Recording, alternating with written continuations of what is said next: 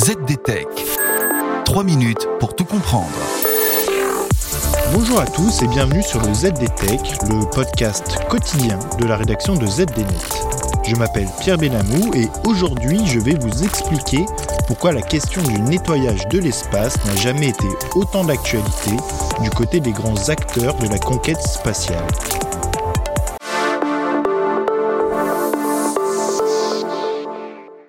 En novembre 2020, l'Agence spatiale européenne signait un contrat pour le moins insolite avec la société ClearSpace. Au terme de cet accord, charge était donnée à l'entreprise suisse de nettoyer l'orbite de notre planète à l'aide d'engins équipés de pinces conçus pour saisir les débris spatiaux. Si cette information aurait pu, il y a encore quelques années, passer pour de la science-fiction, ce n'est désormais plus le cas. Il faut dire que la question de l'amoncellement de débris spatiaux dérivant dans l'orbite de notre planète vire désormais au casse-tête pour les acteurs de l'aventure spatiale. En 2021, l'Agence spatiale européenne chiffrait à 30 000 les débris dérivant dans notre orbite, un nombre en constante augmentation depuis le début de l'ère spatiale. Le bazar est même si prégnant qu'on estime qu'en moyenne 12 collisions ont lieu chaque année au-dessus de nos têtes. Malgré ce danger, des acteurs comme SpaceX, Virgin Galactic ou Blue Origin redoublent d'efforts pour envoyer toujours plus de touristes et de constellations de mini-satellites en orbite, augmentant d'autant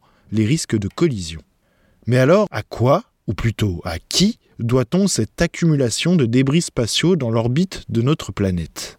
Selon Holger Krag, chef du programme de sécurité spatiale au sein de l'Agence spatiale européenne, les explosions en orbite sont le plus grand contributeur actuel au problème des débris spatiaux. Et si celles-ci sont bien souvent accidentelles, c'est loin d'être toujours le cas. Un exemple nous en a été livré en fin d'année dernière lorsque la Russie de Vladimir Poutine a procédé à un test de missile contre l'un de ses anciens satellites encore en orbite, occasionnant de fait un nuage de débris mettant en danger l'équipage de la Station spatiale internationale. De nombreux pays semblent toutefois avoir pris la mesure du problème et s'engagent aujourd'hui sur le chemin d'une interdiction des essais de missiles en altitude. C'est le cas des États-Unis qui se sont engagés à la mi-avril à stopper ces pratiques. La position américaine devrait, selon la Maison-Blanche, pousser d'autres pays à faire de même afin d'établir, je cite, une nouvelle norme internationale pour un comportement responsable dans l'espace. De quoi faire vivre l'espoir d'une orbite bientôt débarrassée d'une partie de nos déchets spatiaux. Et voilà, normalement on a fait le tour du sujet. Pour en savoir plus, rendez-vous sur zdnet.fr et retrouvez tous les jours un nouvel épisode du ZDTech sur vos plateformes de podcast favorites.